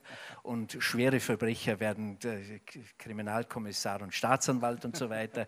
Und ähm, so ist es natürlich auch bei den Feuerlegern, wenn einer pyromane Tendenzen hat, dann wird er natürlich eher einen Beruf oder eine Tätigkeit suchen, wo er Feuer sieht. Und wenn einer pädophile Züge hat, wird er einen kindnahen Beruf suchen. Das heißt jetzt um Gottes Willen nicht, dass alle äh, Pfadfinderführer und alle äh, Pädagogen und Musiklehrer pädophil sind, keinesfalls. Aber äh, Pädophile sind eher in solche Berufe unbewusst sozusagen hineingeraten. So kann man, glaube ich, mhm. sagen. Für mich wäre einfach. Ohne selbst den Zusammenhang ja. direkt gleich herzustellen, sondern das Interesse, der Weg dorthin, sich so für Kinder es. zu interessieren, führt dann auch dazu, ja. einen Beruf zu ergreifen. Aber ist das nicht etwas, was uns ein unglaubliches Rufzeichen geben sollte, darauf zu achten? Das glaube ich schon, aber der Weg müsste eben nicht, dürfte nicht diese Hexenjagd sein. Heute ist ja so eine Hexenjagdstimmung. Letzte Woche hat man im Parlament wieder beschlossen, alle Parteien haben nur im Kopf Strafen, Strafen, Strafen. So mhm. wird man das Problem nicht lösen. Okay. Man muss ähm, hier äh, vor allem mehr Transparenz hineinbringen, weil je stärker diese Stimmung wird, desto weniger werden sich Pädophile trauen sich über, also die jetzt wirklich falsch programmiert sind, äh, werden sich trauen, sich zu outen und wirklich lösen könnte man das Problem nur, indem die Sache transparent wird. Du hast ja schon gesagt und der Herr Vorsitzende, ich bin in einer kleinen äh, Hinterwelt, also ich bin ein Hinterwälder im hinteren Bregenzerwald Wald aufgewachsen und bei uns war das im Dorf ganz einfach. Da hat man gesagt, der und der, das ist ein Sauhund, haltet euch vor dem fern. Und das hat bestens funktioniert. Äh, es war irgendwie transparent. Das heißt, Psychiater braucht man nicht, da muss man. Genau, und heute in Deutschland, Mund, wenn ein Pädophiler äh, frei herumläuft, äh, dann muss man im Monat Sicherungsmaßnahmen, die 60.000 Euro kosten, aufwenden und der Erfolg ist um nichts besser als bei uns in Mellau im hinteren Bringzer Wald. äh, Reinhard, das Publikum heute, die Zuhörerinnen und Zuhörer, wären natürlich unglaublich böse, wenn wir nicht über die Narzissmusfalle heute sprechen würden, das ja zurzeit auf allen heimischen Bestsellerlisten auf Platz 1 ist. Du warst bei der Claudia Stöckel, hast auch viel darüber gesprochen. Das tun wir. Ich würde gerne dieses Thema böse, über das wir jetzt mit natürlich diesem Thema noch abschließen, über das du jetzt gerade begonnen hast zu sprechen, nämlich was tut man am besten dagegen? Da gibt es ja mehrere Ansätze. Einerseits hast du das Wort Therapie, du hast das Wort Gesetze, aber fangen wir vielleicht einmal ganz am Anfang an. Jetzt ist es ein Kind. Gibt es irgendwas, Reinhard, was Eltern an einem Kind sehen können, wo du sagen würdest, Achtung, gibt es zum Beispiel ein Verhalten bei einem Kind, und ich rede jetzt von kleinem Kind, die wir zu Hause haben, wo du sagst, das ist eigentlich schon ein Schritt. Kannst du so irgendwas beschreiben? Es gibt natürlich einige Risikokonstellationen, also das berühmte Hyperaktivitätssyndrom, äh, das aber leider heute viel zu häufig, du weißt es ja, äh, diagnostiziert wird. Aber die echten hyperaktiven Kinder, die können natürlich später auch möglicherweise unter Impulskontrollstörungen leiden, die dann äh, zu solchen Taten natürlich ein Stück weit, wie soll ich sagen, prädisponieren können. Nicht jedes hyperaktive Kind wird süchtig, aber gehäuft und nicht jedes hyperaktive Kind wird böse, aber es ist ein Risikofaktor. Man sagt äh, in der Wissenschaft, es gibt drei ganz einfache Verhaltensweisen, die äh, sozusagen als Indikatoren aufgefasst werden sollen. Schulschwänzen, Tierquälen, Feuer legen. Ähm, der frühere britische Premier Tony Blair hat darum das Schulschwänzen ja wieder unter Strafe, sogar unter Prügelstrafe gestellt. Ob das der richtige Weg war, weiß ich nicht. Aber ich denke schon, äh, so das rechte Maß. Sag mal, Schulschwänzen, Tierquälen und unter Feuer legen.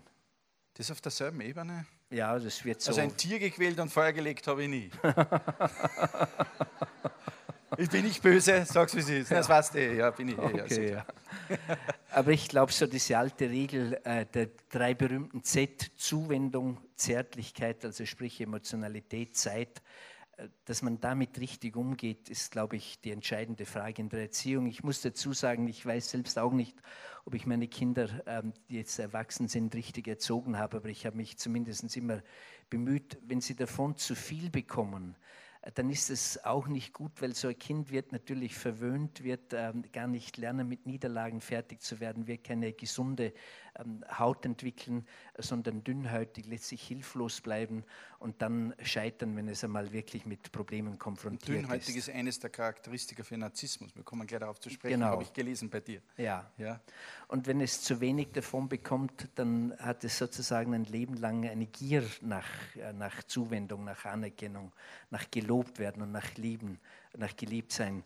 Und viele Delikte, ich habe es ja gesagt, Beziehungsdelikte sind letztlich ein Schrei nach Liebe, man will sich Liebe mit Gewalt erziehen. Und weil du eben fragst, was kann man dagegen tun? Also ich denke mir, so dieser Vergleich mit einer Pflanze, die ich ziehe, ich kann einen Baum nicht züchten, nur in künstlicher Umgebung. Wenn er dann mit Sturm und Wetter konfrontiert wird, wird er zerbrechen. Aber ich kann ihn auch nicht ungeschützt von vornherein draußen lassen, weil dann wird er genauso zugrunde gehen. Das ist ein wichtiger Punkt. Und weil, weil unsere Zuhörer ja, ich bedanke mich noch einmal für Ihre Erscheinen und für Ihre, für Ihr Interesse und Ihre Zeit, ja auch etwas mitnehmen wollten. Es sind ganz einfache Dinge, die meines Erachtens das Böse hinteranhalten können. Und eines vom Wichtigsten ist, neben dem Achtsamsein, ähm, der Umgang mit Lob. Das ist etwas ganz Einfaches. Jeder Mensch ist extrem lobesbedürftig der Bruno Kreisky hat ja sogar einmal gesagt, der berühmte Spruch zu den Journalisten, ihr könnt euch gar nicht vorstellen, wie viel Lob ich aushalte. Und wenn wir jetzt ein, ein Massen, Massenexperiment machen würden und fragen die Herren, wann haben sie ihre Frau zum letzten Mal gelobt? Dann wäre Husten und Schweigen im Raum, weil sie so lange nachdenken müssen. und dann würden wahrscheinlich so ein paar Antworten kommen wie, es war gerade Muttertag. Genau ich habe eh alles gegessen, was auf den Tisch gekommen ist. Ich habe eh nicht geschimpft. ich habe eh nicht geschimpft. Ja. Aber das echte Lob ist extrem selten. Mhm. Und ähm, ich glaube, der Mensch braucht das Lob und äh, tatsächlich also in, in, in, einem hohen Maße kann ohne Lob nicht wirklich leben. Und es gibt ja so dieses, diesen Spruch, dass der, der Tahore, das war ein, äh, der erste asiatische Nobelpreisträger, so ein Dichter, Philosoph, wie ihm der schwedische König die Urkunde überreicht hat, da soll er zu ihm gesagt haben, Majestät, Ihr Lob beschämt mich, weil heimlich habe ich so lange darum gebettelt. Mhm. Und das, das ist, ähm, äh, glaube ich, etwas ganz, ganz Wichtiges. Wir brauchen Lob und wenn wir die Menschen in rechtem Maß loben, ihnen authentisches Lob geben, ist das ein Schutz gegen viel Böses und ein Schutz gegen Sucht im Übrigen auch weil süchtig sein heißt ja auch nichts anderes als sich selbst loben und von irgendetwas heilen wollen und im Übrigen dann auch ein Schutz vor übersteigertem Narzissmus. Strafen zu Hause, Kinder strafen, macht das, welche Art auch immer, ich habe jetzt noch gar nicht begonnen darüber nachzudenken, was da jetzt in das Spektrum Strafe Wort hineinfällt. Also Was gibt es dem für einen Stellenwert? Der Sigmund Freud hat gesagt, mit einer einzigen Watschen kann man äh, das Schicksal eines Kindes psychisch zerstören, hat aber auf der anderen Seite auch darauf hingewiesen, es geht äh, immer, äh, wie das Kind auch eine Strafe empfindet, ob sie, ob sie die Strafe als Gericht empfindet. Also wenn es in dem Sinne geht, dass es Regeln gibt, an denen man sich abstoßen muss, die Hörner, dann glaube ich, hat Strafe durchaus einen Sinn, wenn sie natürlich sadistisch ist und, und solche Motive dahinter stehen, was ja oft der Fall ist, äh, und vom Kind als ungerecht empfunden wird, dann ist sie verheerend in vielen Fällen.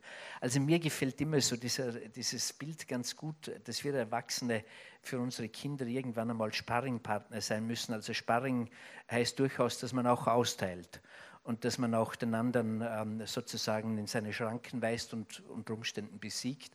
Aber Sparring heißt nicht K.O. schlagen, heißt nicht verletzen, heißt nicht entwürdigen. Mhm. Der letzte Punkt zu diesem Thema. Jetzt ähm, hast du mit vielen Tätern, die dann auch ins Gefängnis gekommen sind, die auch eingesperrt worden sind, zu tun gehabt. Jetzt geht es um die Frage, was ist, wenn die ihre Strafe, ich sage jetzt mal, abgesessen haben? Sollen die, oder ich frage es ganz platt, heilbar, nicht heilbar, korrigierbar, völlig so, dass du sagen kannst, okay, das war zwar jemand, der hat was Unglaubliches gemacht, aber jetzt 10, 15, 20 Jahre danach bin ich sicher, das ist erledigt. Gesellschaftlich eine Riesendiskussion. Das geht von der kleinen Diskussion, die Österreich auch irgendwo erfasst hat, von der Fußfessel. Das geht aber bis hin zu dem, kann man, wenn man einmal, ich weiß nicht, einem Menschen den Kopf abgeschnitten hat, jemals diesen Menschen sagen, du, das ist in Ordnung, der wird das nicht mehr machen und sonst auch nichts. Ist okay. Ja, ich beginne mit der schlechten Botschaft. Es gibt eine kleine Gruppe, äh, für die gibt es keine ähm, Heilung, äh, für die gibt es auch keine wirklich gute Resozialisation. Die werden immer eine Gefahr für die Gesellschaft bleiben. Und da sagt der Gesetzgeber, die müssen wir einsperren, auch über das Strafende hinaus, damit die Gesellschaft vor ihnen geschützt ist. Die entscheidende Frage ist, wer sind diese kleine Gruppe? Die zu identifizieren, ist etwas wahnsinnig Schwieriges. Und für den Gerichtspsychiater im Übrigen das härteste Los, mit Ausnahme einen alten Nationalsozialisten begutachten zu müssen. Das ist noch schlimmer, weil man das nur falsch machen, nur verlieren kann. Aber sonst ist diese Prognosestellung extrem schwierig. Äh, ähm, es kann kein Mensch in die Zukunft blicken. Denken wir an die Wetterfrösche, äh, denken wir an die Börsenprofis, die uns auch nicht sagen können, wie die Kurse in ein paar Tagen sind.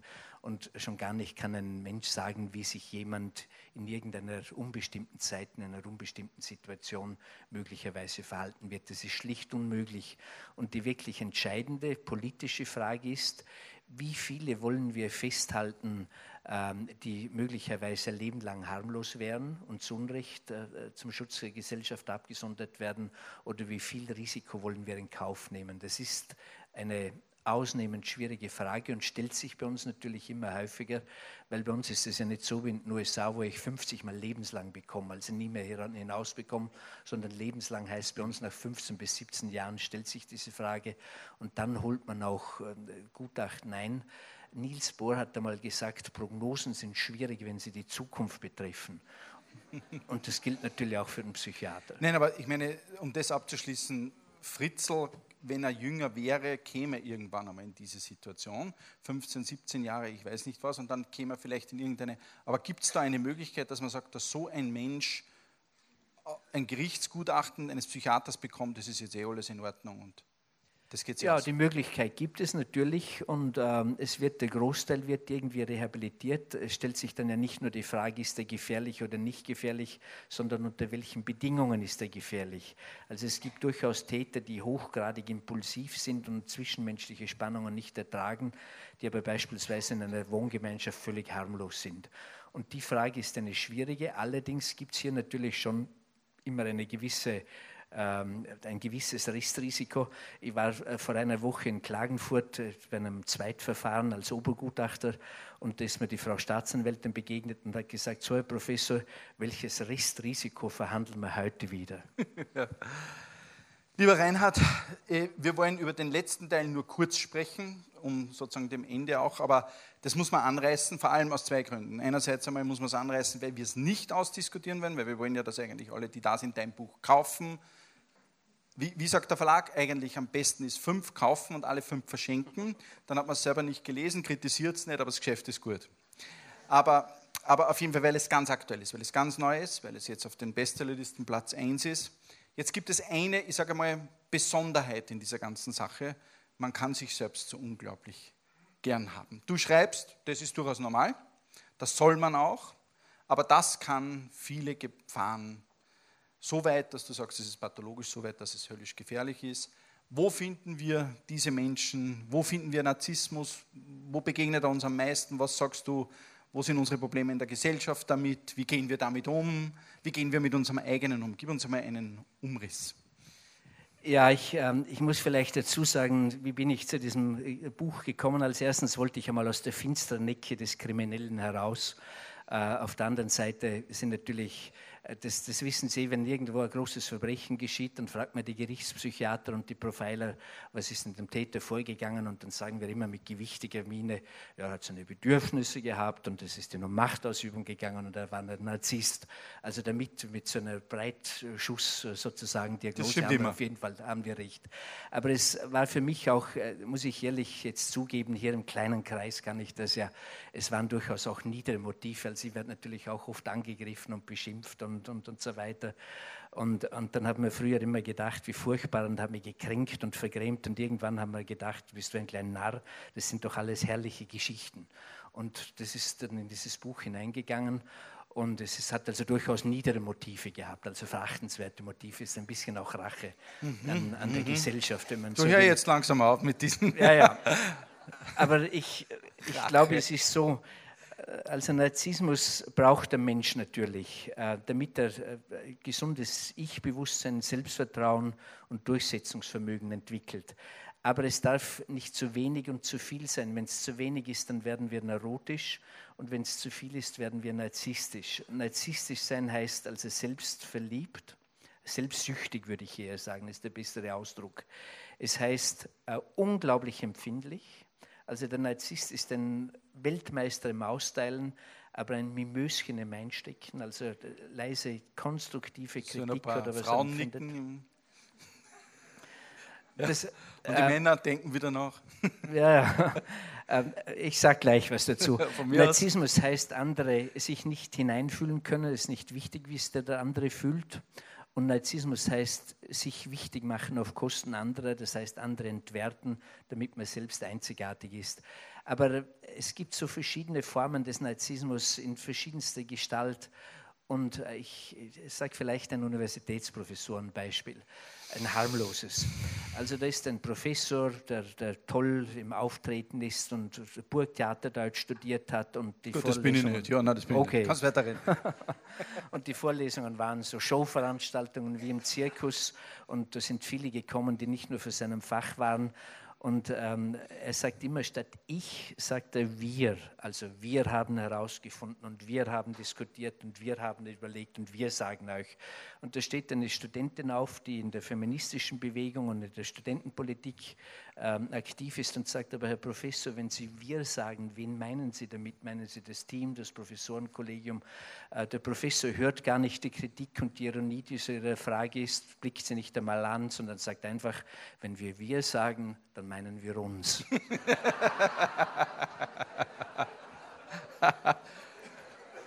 Reinhard.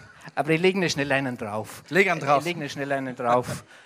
Äh, du wirst vielleicht diesen Fall auch etwas kennen.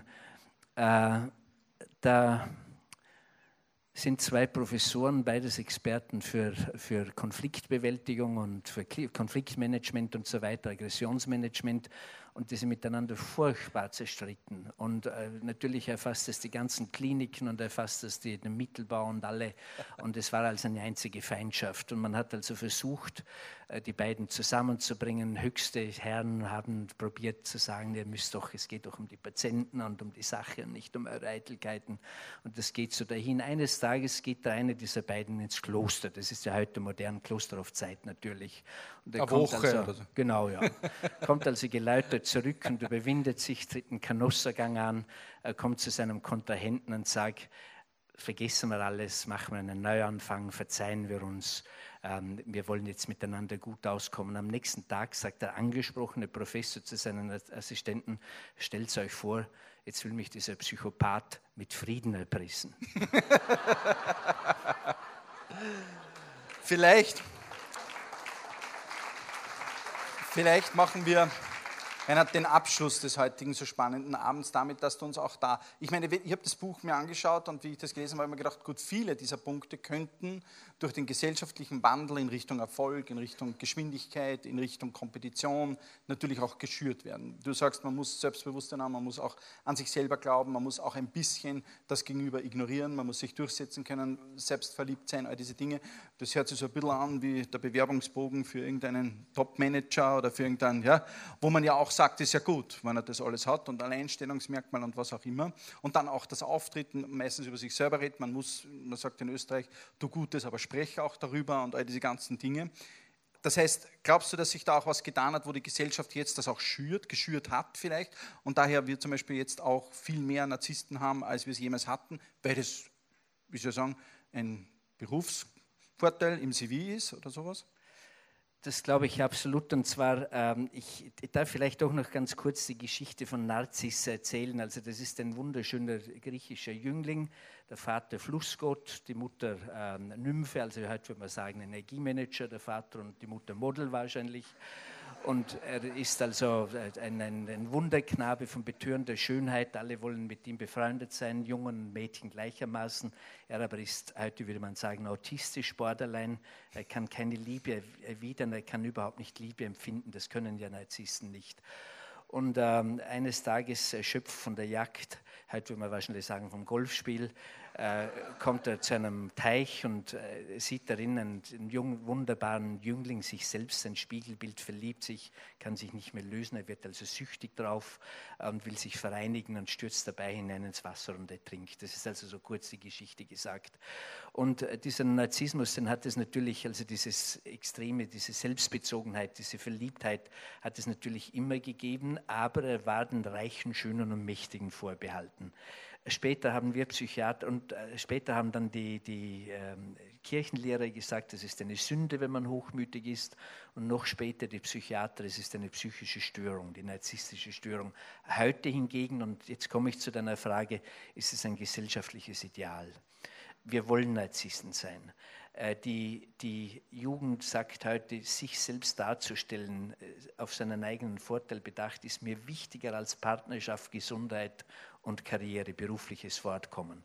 Und äh, in der Hochschule St. Gallen, einer der besten Wirtschaftsuniversitäten der Welt, haben sie vor ein paar Jahren die äh, Persönlichkeitsprofile von Serienkillern und Brokern an der Börse verglichen und waren baff erstaunt, dass die völlig übereinstimmend waren. Äh, so dass man sagen kann, Narzissmus ist natürlich eine Karrierechance, weil eben Selbstvertrauen, Durchsetzungsvermögen, Begeisterungsfähigkeit sind natürlich förderlich und Rücksichtslosigkeit, das ist gar keine Frage. Aber kehren wir noch einmal zurück zu Nazis äh, oder zu den griechischen Sagen. Äh, da hat es noch einen zweiten Narzissten gegeben, das war der, der Ikaros, der mit seinem Vater geflüchtet ist von der Insel Kreta mit einem Fluggerät. Und der Vater hat ihm gesagt, lass dich nicht ähm, täuschen, heb nicht so weit ab, wenn du begeistert bist, dass du fliegen kannst. Komm der Sonne nicht so nahe, weil dann geht dein Fluggerät kaputt. Und der Icarus, ganz Narzisst, der ist jetzt der König der Lüfte und der Herr der Welt, fliegt an die Sonne heran und stürzt ab. Ich war übrigens kürzlich in, in Argentinien und dort heißt ein Sprichwort, wie macht ein Narzisst Selbstmord? Er klettert auf sein Ego und hüpft hinab. und äh, das das sagt ja auch das Ende des Narzissten. Irgendwann einmal äh, wird zum ihn einsam. Er, er hat äh, nur noch Leute um sich, also nur noch Jubelknechte und Ja-Sager und Speichellecker. Keiner traut sich ihm eine Rückmeldung zu geben, die im entferntesten nach Kritik äh, klingen könnte. Dadurch wird er größenwahnsinniger. Es gelten nur noch seine eigenen Gesetze und dann lesen wir in der Zeitung Korruptionsprozess, lesen wir äh, von Fußballmanagern, die, obwohl im Geld schwimmen, sehr viel halt auf die Seite gebracht haben und so weiter. Also ich glaube schon, der Narzissmus ist ein, äh, ein Prinzip geworden, ein Ideal. Und darum habe ich unter anderem auch neben den bösen Motiven auch äh, das Buch geschrieben, um hier einfach zu sagen, ähm, Mann, das ist Zeit, jetzt Stopp zu machen und vielleicht wieder etwas Bescheidenheit und etwas mehr ähm, äh, soziale Wärme und Solidarität einkehren zu lassen.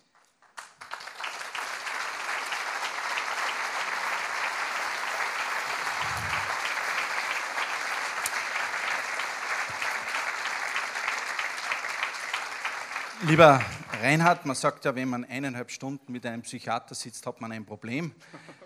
Ich habe auch jetzt eines, weil die Zeit vorbei ist. Das ist mein einziges Problem. Für jeden, der so wunderbare Geschichten lesen will, so wie er sie heute erzählt hat, ich habe die Bücher alle bisher gelesen, die es gegeben hat. Äh, das sind traumhafte Geschichten, die man da drin lesen kann. Gibt es da drüben den Büchertisch. Wir, lieber Reinhard, sagen herzlichen Dank, dass du dir die Zeit gekommen hast, nach Linz gekommen zu sein, mit uns geplaudert hast über zum Teil sehr heiße Themen, auch sehr grausliche und dann auch wieder sehr fröhlich stimmende Themen und sehr lustige. Das ist unglaublich angenehm, mit dir über so grausliche Dinge zu sprechen. Das hätte mir gar nicht gedacht. Ich sage herzlichen Dank.